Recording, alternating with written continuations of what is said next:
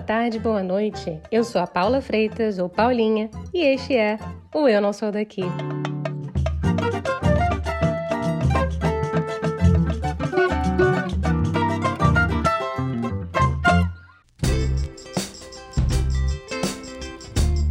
Eu revelo pouco ou quase nada sobre os dados de quem escuta ou quantos escutam o nosso podcast. Isso porque eu sou tagarela, mas reservada, viu?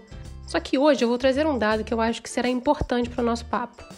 55% da audiência do Eu Não Sou Daqui tá na faixa dos 18 aos 34 anos. Tudo gente jovem, sabe? Provavelmente essa galera, na qual eu mesma me incluo, quando pensa em mulheres viajando sozinha pelo mundo, vai logo pensando em uma jovem mochileira, circulando o planeta, super livre, ou uma blogueirinha estilo Emily in Paris. Acertei? E se eu te contar que 81% das viajantes mulheres no mundo têm mais de 45 anos e que apenas 7% da mulherada viajante pertence à faixa etária dos 18 aos 34 anos? A gente realmente não vale nada mesmo, né? Nem para viajar, povo jovem. Já os brasileiros com mais de 60 anos, eles são cada vez mais numerosos. De acordo com um dado do IBGE, entre 2012 e 2018, a população idosa cresceu 26% em todo o país. E uma outra pesquisa mostrou que quase 32% dos idosos brasileiros consultados tinham a intenção de viajar esse ano. Os motivos podem ser muitos e podem parecer até meio óbvios se juntarmos o Tico com o Teco. Afinal, as pessoas estão envelhecendo com cada vez mais saúde, ganham mais tempo após a aposentadoria, têm menos responsabilidade de trabalho ou familiar e chegam nessa etapa da vida com alguma economia financeira. Segundo o levantamento anual da Booking.com, 77% dos brasileiros acima dos 65 anos acreditam que viajar é a melhor forma de aproveitar o tempo livre após a aposentadoria. Sabe quem concorda com isso? A nossa convidada, a doutora em patologia Ana Miranda. Aposentada e após concluir o seu doutorado, ela pegou suas economias e a sua vontade e passou 60 dias viajando o mundo sozinha, num trailer. E ó, a bichinha tomou gosto. Na conversa de hoje, ela conta como foi morar num trailer por quase um ano, como era difícil manobrar aquele treco e até sobre a coragem de pular de bungee jump. Só que, ó, a Ana revela que, como uma boa estudante da vida, faz tudo planejado e com muito embasamento. E que agora ela tá na vida literalmente a passeio. Bora lá?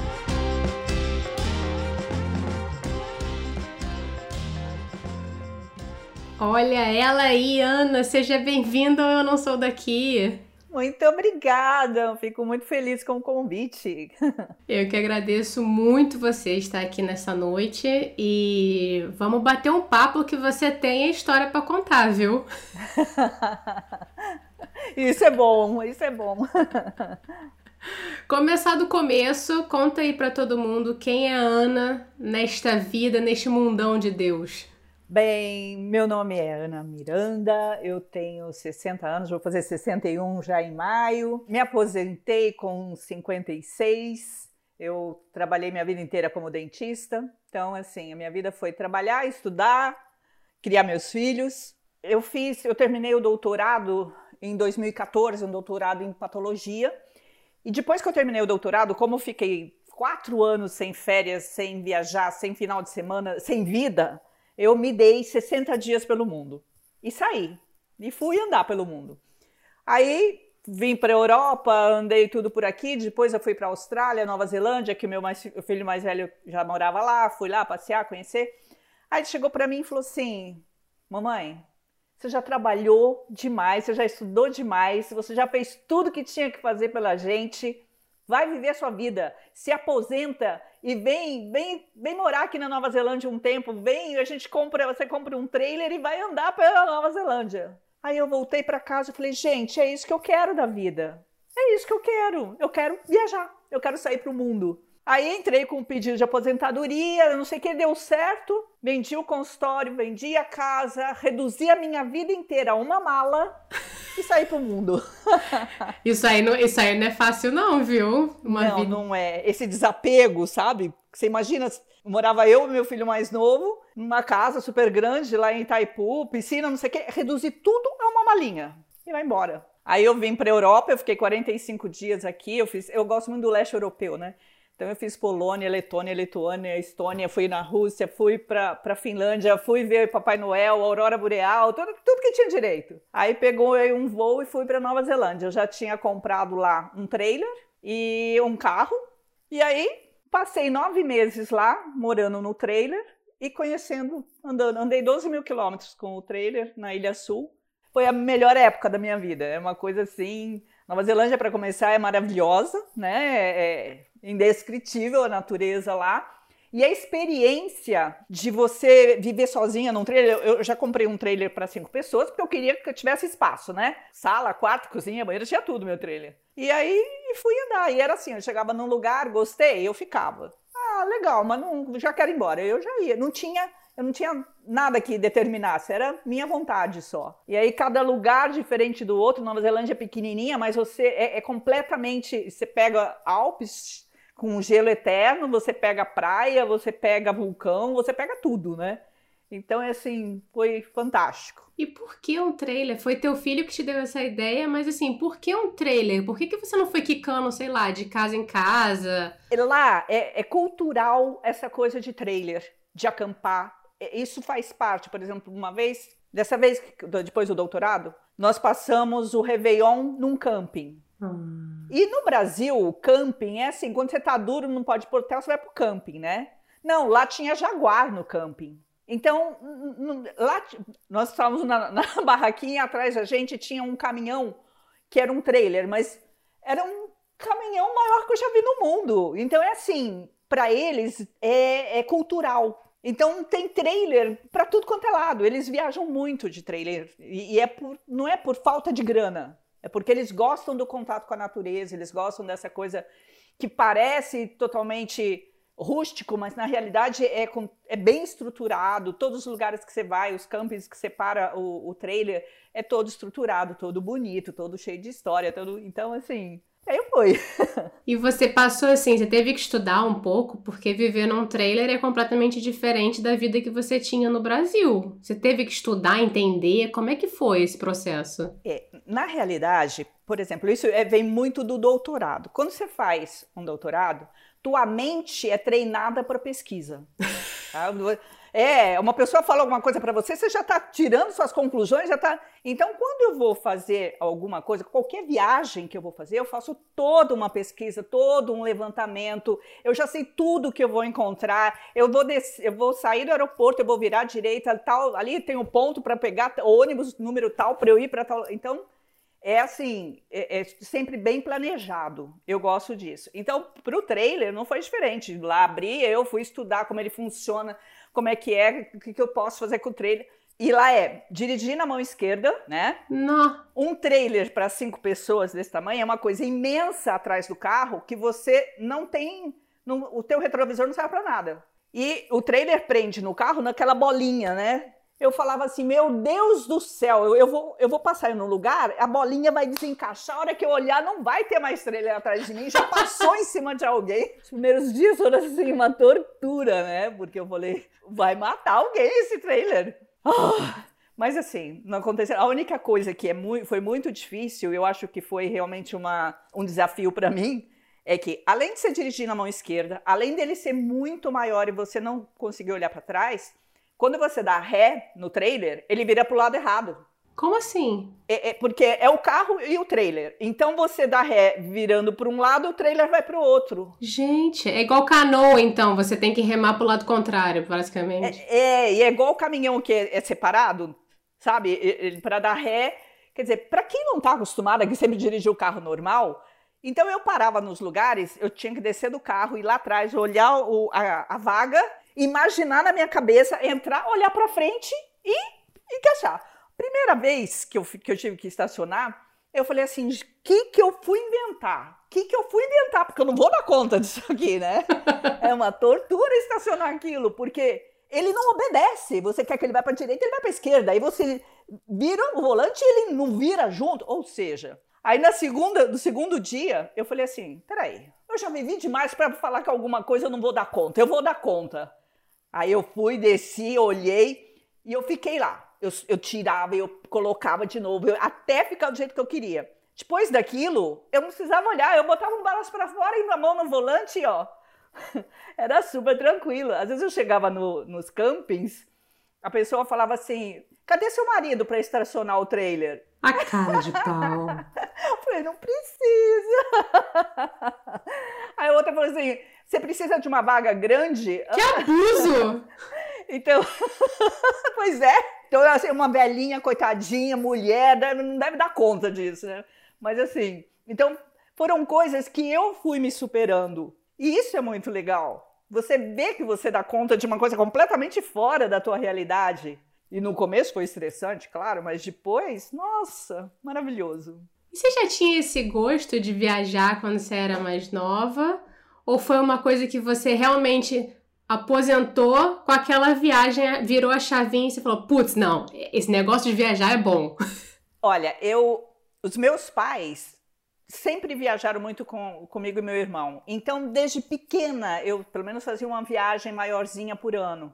Então, viagem é, é uma coisa que para mim sempre foi muito importante. Mas eu nunca imaginei, não é falar assim, ah, era meu sonho sair para o mundo. Não, não era, porque minha realidade era só trabalho. Mas a partir do momento, e eu sou muito assim, eu vou fazer tal coisa, o resto ficou para trás. Eu nunca me arrependi, ah, de, eu mudei de São Paulo para o Paraná, do Paraná para o Rio e do Rio sair para o mundo. Eu não fico pensando, ah, mas se eu tivesse, se eu não tivesse. Não, não. Eu olho só para frente e continuo vivendo e é, eu acho que isso que me faz feliz.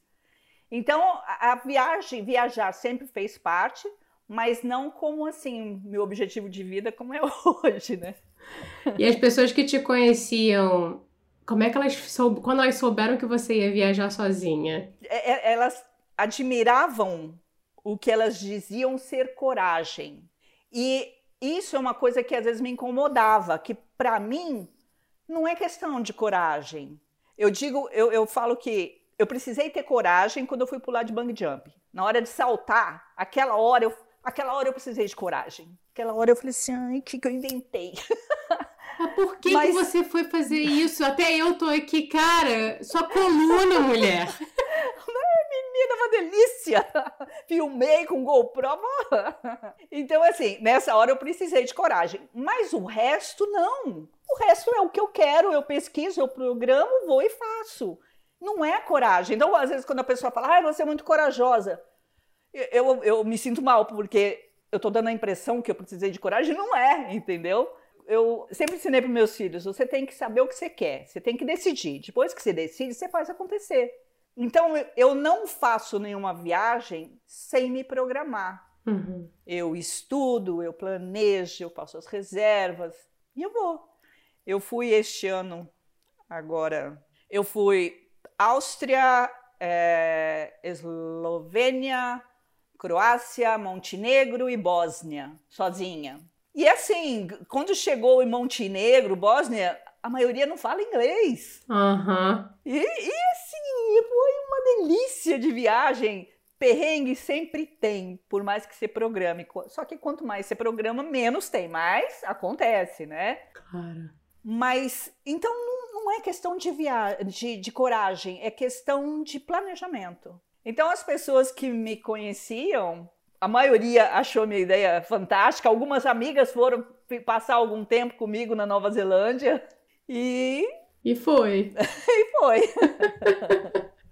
você falou um negócio engraçado, porque você falou assim: ah, é... você morou em vários lugares e você só olha para frente. Uhum. Você não tem aquela coisa do arrependimento. Não. Mas tem uma coisa na sua, na sua história que é muito interessante, que é que é assim, é importante a gente falar, né? Você falou que trabalhou a vida inteira. Uhum. E você viveu. Cara, você estava fazendo doutorado. Sim.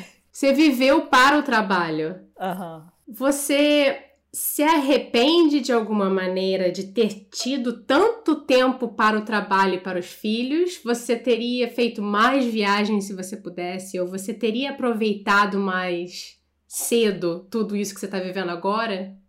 Não, você sabe por quê? Eu acho que eu cumpri o, o, a, o meu compromisso de criar meus filhos. Então eu trabalhei, eu estudei o que foi necessário para eu dar o que eu podia para eles e para eu me tornar profissional que eu cheguei. Que eu cheguei até o doutorado, eu fiz até um pós-doc agora em nutrição. e a sensação da missão cumprida é que me dá liberdade para eu fazer só o que eu quero hoje. Enquanto eu precisei, eu fiz o que era necessário, sem peso também. Não era, ah, eu tenho que trabalhar. Não, eu gostava, eu, eu sempre gostei da odontologia, eu sou apaixonada. Mas eu não, eu acho que eu não mudaria nada, não. Que paz, gente. Que paz! Mas por que, você acha que tem tanta gente que demora para viajar? Ou por que, você acha que você falou que tem muita gente que fala assim: ah, nossa, que coragem. Você acha que é uma questão de uma questão financeira? Você acha que é uma questão de coragem? Você acha que é uma questão de até de ignorância de certa maneira, né? Porque às vezes a pessoa fala sem nem saber o que, que tá por, tá por vir. É, eu acho que numa certa, de uma certa forma, o fato da pessoa não procurar o conhecimento da realidade de onde ela quer ir gera insegurança. E aí a insegurança acaba travando a pessoa de tomar uma decisão de ir. E tem muito apego também. Ao quê? As coisas materiais, por exemplo, a minha casa, as minhas coisas, minhas. A, a pessoa, se você parar para pensar, ela falar para você, reduz a tua vida a uma mala hoje, tem gente que entra em pânico. Tem gente que não se desapega das coisas. E você tem que, se você quiser sair para o mundo. Agora, se é só uma viagem e voltar, não é a questão. Claro. Né? Agora, por exemplo, quando eu vou viajar, quando eu vou. Vamos supor que eu fui para Montenegro, que não é um lugar que é comentado, para Bósnia, né? Eu, eu pesquiso, eu vejo se é perigoso para uma mulher estar sozinha lá. Uhum. Não, não é, beleza, eu vou. Porque eu também não quero viajar para um lugar que eu vou me sentir em risco e passar estresse. Eu quero, eu quero estar tá bem, eu quero viver zen, entendeu? Eu tenho vontade de conhecer o Egito. Mas o Egito não é um lugar para uma mulher ir sozinha, pelo que eu pesquisei. Uhum. Então, se tiver oportunidade de ir com alguém, eu vou. Se não, eu procuro um lugar que eu não conheça e que, que eu vou me sentir bem. Mas eu ia te pedir um, ia te fazer uma pergunta importante. Uhum. Tendo em consideração que você se aposentou e foi viajar, tendo em consideração que muitas pessoas têm medo de viajar sozinha, têm medo de se, se desapegar, qual conselho você daria, especialmente para as mulheres que estão mais ou menos na sua idade e que têm esse medo de viajar? Não tenham medo de viver. Se é isso que vocês querem, porque tem gente que não gosta de viajar. Tudo bem. Hum, a gente não tem que gostar da mesma coisa. Mas a gente não tem que ter medo de viver, a gente não tem que ter medo de fazer as coisas que tem vontade. E chega numa fase da vida que realmente tem a sensação do dever cumprido. E por isso que eu falo que eu estou a passeio agora, porque agora eu tenho tempo para cuidar de mim, agora eu tenho tempo para fazer as coisas que eu quero, eu durmo a hora que eu quero, acordo a hora que eu quero, eu treino o dia que eu quero, eu como só o que eu quero. Então é muito prazeroso, é muito gratificante viver assim. Então não tem que ter medo é pesquisar o local que você quer ir. Porque tem gente que, que morre de vontade de conhecer Portugal e não vem. Portugal fala a mesma língua. Se, se bem que é quase a mesma língua, né? Mas tudo bem. de vez em quando a gente paga uns mico aqui. Mas, é, e mesmo que não fale, eu fui para Bali. Gente, mímica! Geralmente as pessoas são muito receptivas, é muito difícil encontrar um mal-humorado.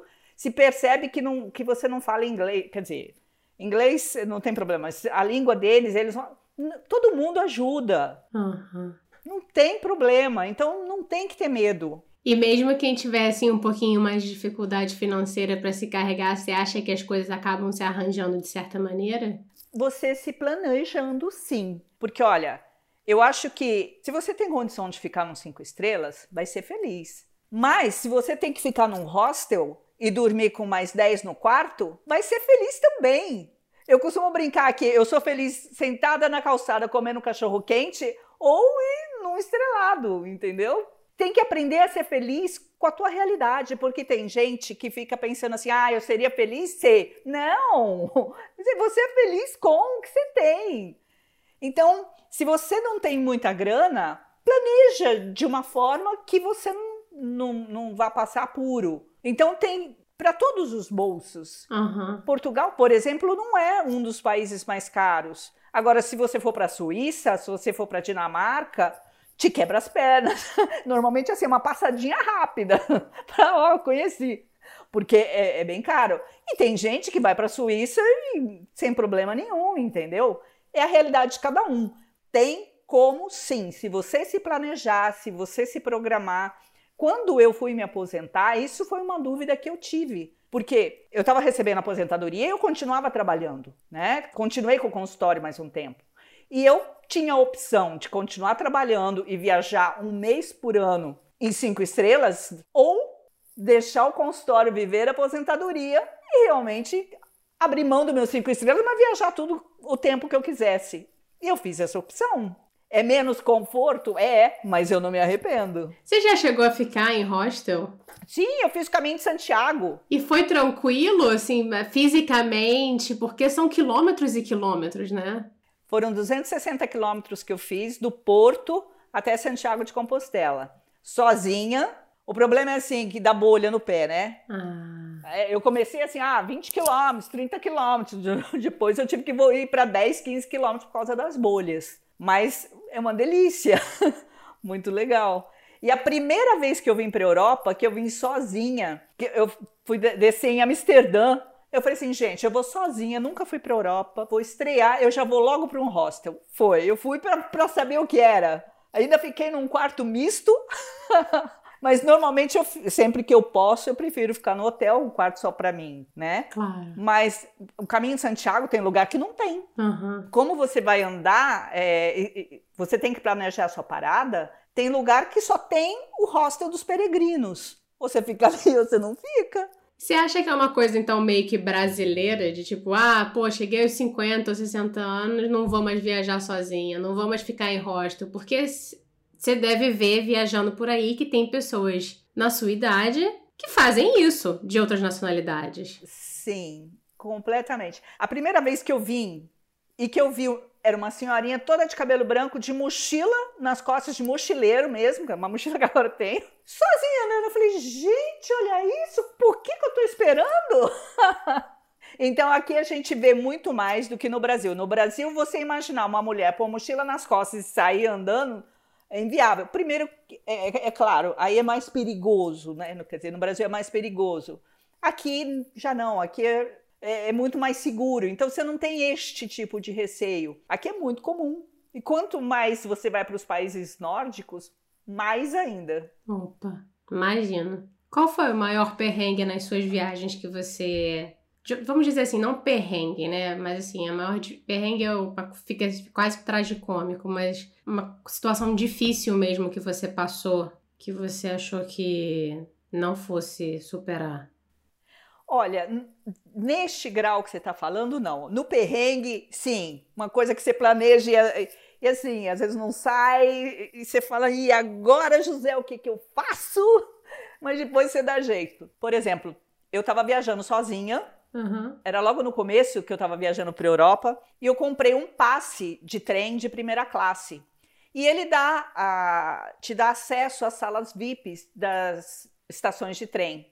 E a sala é maravilhosa, com comida, com bebida, super confortável, tá? Então eu fui para a Suíça e eu tinha uma espera de umas 5 horas. Eu falei: "Ah, tudo bem, eu tenho a sala VIP, eu fico lá. Tá bom, eu espero". Aí eu cheguei já lá, já era umas 10 da noite, fui direto para a sala VIP. Cheguei lá, sala VIP fechada, já tinha fechado. Falei: "Ah, meu Jesus Cristinho, vamos para sala não VIP, né? vamos para os pobres mortais". Aí cheguei lá, era aqueles banquinhos de rodoviária, né? Eu falei, é, aqui que eu vou ficar. Aí passou umas duas horas, eu sentadinha lá, entram dois policiais, suponho que estava falando em alemão, uhum. falaram, falaram, falaram, e saíram. E aí eu percebi que gente indicando, não sei o que, eu falei, ah, vou ter que sair daqui. Aí eu procurei, eu chamei, né? Falei assim, perguntei se não ia poder ficar ali dentro. Aí ele falou, não, que eles iam fechar a porta. Falei, ah, tá bom, então vou sentar no banquinho lado de fora da sala. Ele, não, nós vamos fechar a, a estação. Isso já era mais meia-noite, eu com duas malas, no inverno, na Suíça, sozinha, sem ter para onde ir. Falei, gente, como é que eu vou ficar na rua? Aí eu falei assim, eu vou procurar, enquanto isso, eu vou procurar um hotel. Aí eu fui procurar, achei dois. O primeiro era um hotel mais simples, o cara falou assim para mim, não, vem aqui depois dar uma hora que a gente conversa. Eu falei, hã? Mas nem isso não. Tá bom, falei, aqui não vai dar certo, né? Aí fui procurar um outro. Aí o outro devia ser cinco estrelas. Era uma coisa assim imensamente cara. Era o dinheiro de eu passar a semana na Suíça. Caraca. Eu falei assim, não vou, não, não vou. Aí volto eu puxando as duas malas, né, pensando assim, o que é que eu vou fazer, raios, plantada com esse frio aqui, né? Aí quando eu olho assim, em frente à, esta à, estação do trem, tinha um ponto de ônibus com a casinha fechadinha. Eu falei, vou passar a noite aí. Aí eu falei assim. aí eu falei assim, pelo menos eu vou ficar até uma hora lá dentro, porque era uma hora que ia fechar. Aí eu já sabia que não ia chegar nenhum trem, nem sair nenhum trem. Uhum. Então eu lá em pé com as minhas duas malinhas e eu vejo uma moça, assim com a mochila indo e vindo. Eu falei assim: se não tem trem para chegar, nem trem para sair, essa daí vai pra rua que nem eu. amiga, amiga, vem amiga, cá. Vem cá, vem cá, querida. Eu falei assim, você tá esperando para pegar para embarcar? Ela é. Eu, eu, o meu era 5 da manhã, o dela era 6. Resumindo, ela catou uma das minhas malas, ela tava com uma mochila, fomos para um pub e passamos a noite no pub tomando cerveja. Perfeito. Até dar minha hora. Aí voltamos, eu embarquei e ela ficou. Mas esse foi um dia que eu falei assim: e agora? O que é que eu faço, né? Putz. Então, assim, perrengues assim tem. Eu acho que esse foi o que eu mais puxou meu tapete. Mas geralmente é coisinha pequena. Você muda aqui, muda ali, entendeu? Mas... E de onde que ela era? Ela era alemã, estava vindo dos Estados Unidos, que ia encontrar com um amigo suíço que não apareceu. Só que ela não falava quase nada em inglês. Aí ela falava assim para mim: como é que eu falo? Aí ela falava em alemão para eu traduzir para ela. Filha! E você fala alemão? Não! Ai, gente, maravilhoso! Ninguém fala ler concreto, tentando se comunicar. É ótimo. E é minha amiga do Facebook até hoje.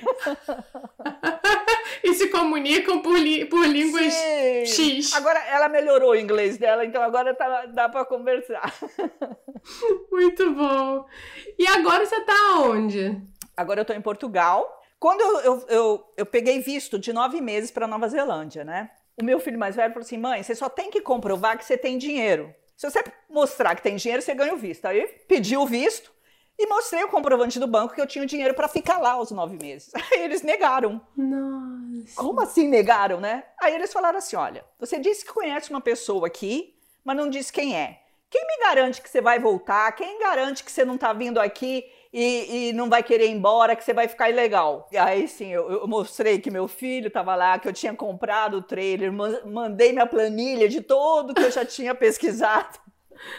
Abriu a vida. Foi, e aí eu fiquei lá. Só que quando deu os nove meses, eu tive que vir embora. Foi a primeira vez que eu voltei de uma viagem inconformada de voltar. Porque normalmente você viaja e você volta feliz de ter viajado. Não, eu queria ficar mais, eu queria aquela vida. Só que na Nova Zelândia não há visto para aposentado, como tem aqui em Portugal. Ah.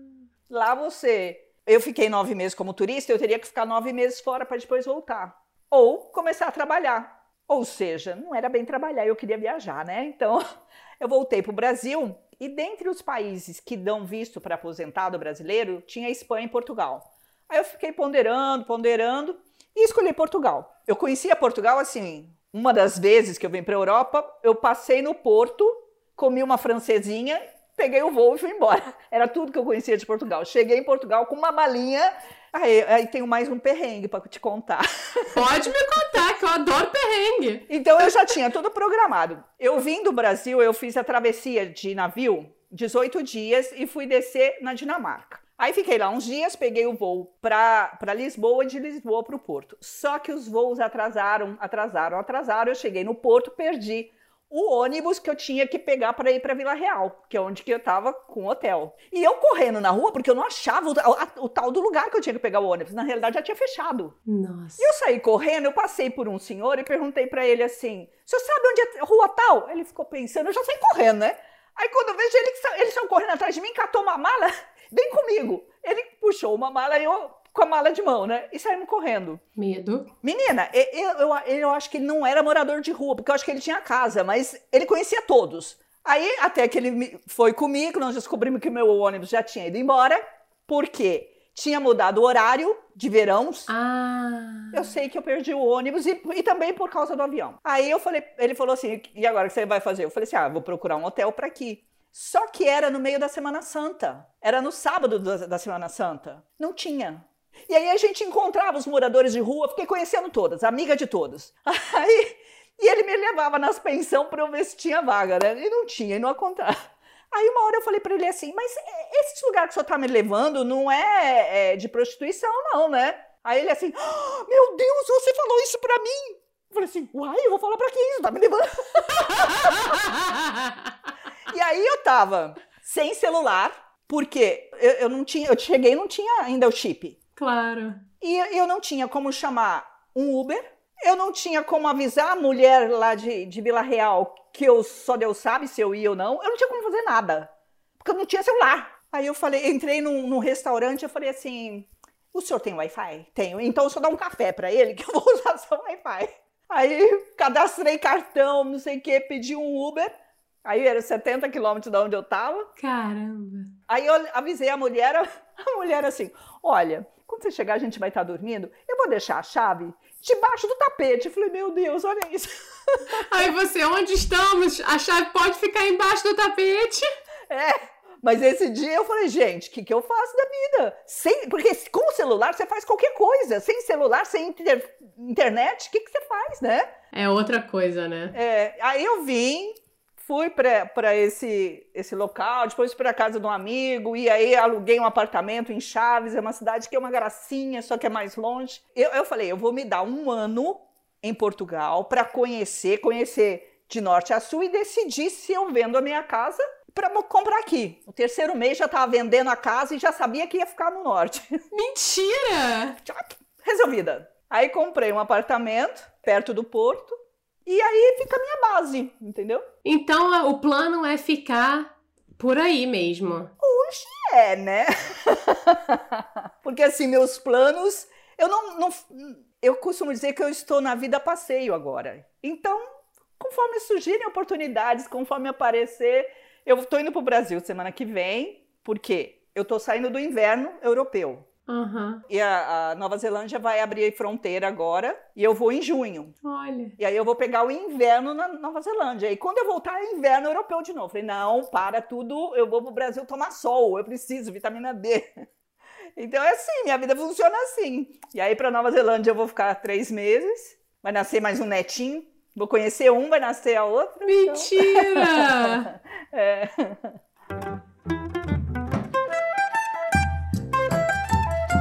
Bora então de momento bate-volta, que é o momento Marília Gabriela. Vamos lá. Vamos lá. Vou falar um negócio ou vou te fazer uma pergunta. Primeira coisa, tá? Que vem na cabeça. Tá ok, tá bom. Um lugar que você achou surreal. Bali. Olha. Muito exótico. Nova Zelândia, Portugal ou Brasil? Nova Zelândia. Ah, só porque as crias estão lá, né? Minha família inteira tá lá. Tem essa desculpa aí, ó. Um passeio inesquecível. Eu, a, a, quando eu passei os nove meses na Nova Zelândia. Esse é pra vida. Ser mãe ou ser avó? Eu não, eu não peguei meu pequenininho no colo ainda. Ele já tá com um ano e meio, não peguei nele. Então hoje ainda é ser mãe. Agora, daqui um mês e meio, se me perguntar, talvez eu mude de ideia. Deve estar tá com o coração angustiado aí de não ter pego é... pequenininho ainda. Um sonho? Um sonho? Nossa, eu te diria que eu acho que eu realizei quase todos os meus sonhos. Que coisa boa. Meu, meu sonho é continuar viajando e fazer o que eu faço. Que coisa boa. Que coisa boa. Nossa, que coisa boa. E eu também nunca tive sonho assim fora da minha realidade para associar a minha felicidade numa coisa impossível. Não. Eu, meus sonhos sempre foram assim viáveis para que eu possa conquistá-los. Então eu sempre tive muita vontade de conhecer o máximo possível da Europa. Eu conheço Eu já perdi as contas, mas eu conheço muita coisa. E mesmo pelo mundo afora, é o que eu gosto. Que privilégio, que privilégio. Estudar ou explorar o mundo? Primeiro estudar e depois explorar o mundo. Malandra. um lugar que você ainda não foi e você quer muito ir? Eu acho que o Egito, que eu ainda não fui, porque assim, eu devo estar batendo 50 países, então assim, a, a maioria eu já fui mesmo. Olha, agora para terminar o bate-volta, qual foi aquele choque cultural que te deixou desconfortável nas suas andanças? Não sei se desconfortável, porque assim, desconfortável é quando a gente julga é, uma situação pela nossa realidade. E quando eu viajo, eu tento entrar na realidade deles. Por exemplo, em Bali, eles fazem muitas oferendas, eles fazem oferendas o dia inteiro. Então, de manhã, tá tudo limpinho, tem as casinhas lá de oferendas. Vai passando o dia, eles fazem oferendas o dia inteiro. E é jovem, criança, sabe? E bom lá, bota um arrozinho e bota. No final do dia, tá um mundaréu de lixo. Então é uma coisa estranha para a gente, mas nunca me não vejo como desconfortável porque é cultural deles. Uhum. Então, talvez me deixaria desconfortável um país onde a mulher não pode ficar à vontade, uma, a mulher tem limitações, então eu já nem vou. Então, eu nunca quis ir para um lugar que eu não possa ser eu mesma. Ah, você não pode usar tal roupa, você não pode falar tal coisa. Não, eu não gosto de lugar assim. Eu acho que aí eu me sentiria desconfortável. Mas dos lugares que eu escolhi, não, porque eu procuro respeitar a, a cultura do povo e não julgar, entendeu? Claro, claro, claro. Para terminar agora, bora de modo avião, que é onde eu peço para você deixar dicas aí de livros, filmes, séries, do, da sua tese de doutorado, se você quiser. A minha tese de doutorado foi de uma lesão pré-maligna de lábio causada pelo sol que dá origem ao câncer. Aí, gente, quem tem interesse, tô só falando aí, ó, manda mensagem para Ana que ela vai mandar a tese para você. Mas eu acho melhor eu dar uma dica de viagem, né, do que de quelite actínica. Olha, eu acho que o que eu faço quando eu quero escolher um lugar novo é ler muito os blogs de viagem, porque eu vejo a experiência que as pessoas tiveram. Uhum. Eu acho que um livro que retrata o país é legal você saber, até para você saber o que é que você quer conhecer. Mas pesquisa, pesquisa bastante sobre o país. O que eu gosto de coisa antiga, eu gosto de coisa medieval. Então, quando eu escolho um país, eu já primeiro coisa que eu procuro são os castelos medievais, aí qual é o acesso, o horário de visita. Então eu pesquiso muito isso. E aí nos blogs, tem muito blog brasileiro de pessoas que viajam bastante. Então eles contam. E aí eu vejo, ah, isso eu vou gostar, aquilo eu não vou gostar. Eu aproveito a experiência deles para poder planejar a minha. Então eu acho que para mim isso é fundamental. Claro. Para deixar a sua vida mais fácil, no fim das contas. Sim, para eu poder viajar com segurança, para eu não ter nenhum estresse, sabe, não ter nenhuma preocupação. Você quer, eu vou te dar um exemplo. Em Montenegro, não há roaming com Portugal. Então, quando chega em Montenegro, eu, tenho, eu tive que tirar o meu chip uhum. do celular, porque senão, assim, quando eu fui para a Suíça, eu não sabia disso, eu gastei 50 euros em meia hora. Caraca! De internet. Aí eu falei, para, agora eu fiquei esperta, né? Então, em Montenegro, eu sabia que eu não podia usar o celular. Quando for cruzar a fronteira, eu já tirei. Só que aí eu chego lá, lá eu era de ônibus, eu cheguei na rodoviária e eu tinha que ir para o. É, fiquei num hostel lá, eu tinha que ir para o hostel. Como é que eu faço para ir para o hostel se eu não tenho o meu GPS que me leva para tudo? A né? gente é muito dependente de celular, gente. Essa coisa aqui é uma praga. É.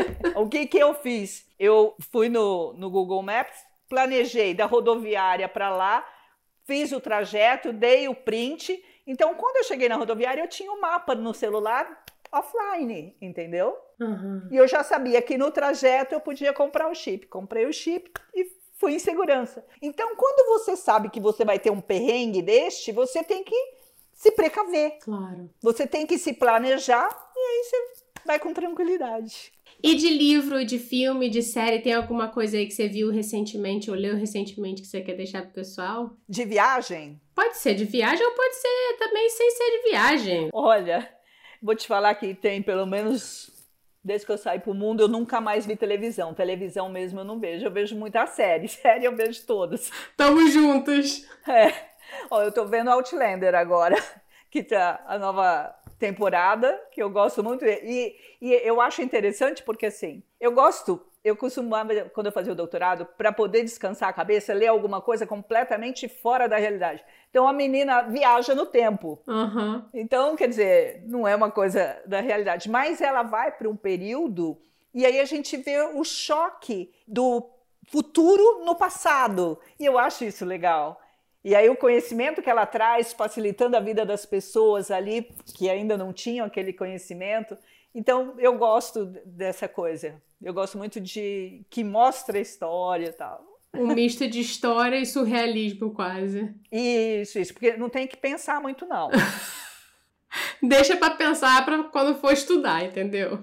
Quando eu fazia o doutorado, meu ex-marido, ele era mestre em língua portuguesa, né? Aí ele, e às vezes ele me via lendo Senhor dos Anéis, Harry Potter, qualquer coisa assim, né? Ele falava assim: Eu não acredito que você está estudando, está lendo isso, vai estudar gramática. Eu já estou fazendo minha tese, eu quero é descansar minha cabeça, ela tem que viajar sozinha. Gente, não julguem as leituras das outras pessoas. Cada um gosta de ler. Tá escutando aí, ex-marido? Ai, muito bom, muito bom. Gostei da dica, nunca vi Outlander, então fica aí a dica para todo mundo e pesquisar antes de viajar. A gente fecha por aqui, Ana, e eu te agradeço muito. Eu que te agradeço o convite. Foi maravilhoso estar aqui com você. Espero que minha experiência possa ajudar alguém ou esclarecer, porque muitas vezes a minha experiência para a pessoa ela vai falar exatamente isso que eu não quero. Então, né? Ou então, nossa, eu quero, se ela pode, eu também posso. Então, que possa ajudar ou num sentido ou no outro, eu vou ficar muito feliz. Com certeza. Que inspire outras mulheres, outros homens ou outras pessoas a irem explorar o mundo, se assim elas quiserem, como você mesmo disse. E eu vou te dizer uma coisa: eu acho que eu vejo mais mulher viajando sozinha por prazer do que homem. Homem é mais difícil de fazer isso do que mulher. Olha, e por que, que você acha isso? Agora fiquei curiosa. Homem, ele é mais dependente do que nós. Ele vai se os amigos forem juntos, ou se a mulher, os filhos, se tiver alguém junto. Homem sozinho, por exemplo, fazendo o caminho de Santiago, raríssimo. Mulher tinha muito mais. Mentira, que babado. É. Você vê, a gente tem uma força que nem a gente acredita que a gente tem. Aham, uhum. basta acreditar que você faz acontecer.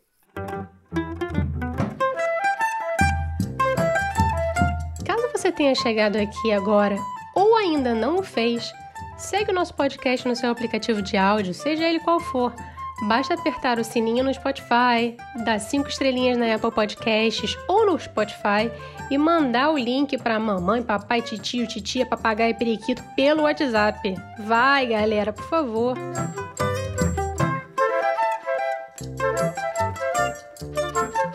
E querendo falar com a gente, só seguir e mandar uma mensagem pelo Instagram, nsdaqui ou entrar em contato por e-mail através do nsdaquipod@gmail.com. O Eu Não Sou Daqui foi apresentado por Paula Freitas, editado pela Stephanie DeBi, design gráfico da Gabriela Altran, suporte de conteúdo das redes sociais da Luma Mundim e consultoria do João Freitas. A nossa música tem composição e flautas da Karina Neves, violão de sete cordas e bandolim do Pedro Franco e mixagem do Tito Neves. Um beijo, pessoal. Fui!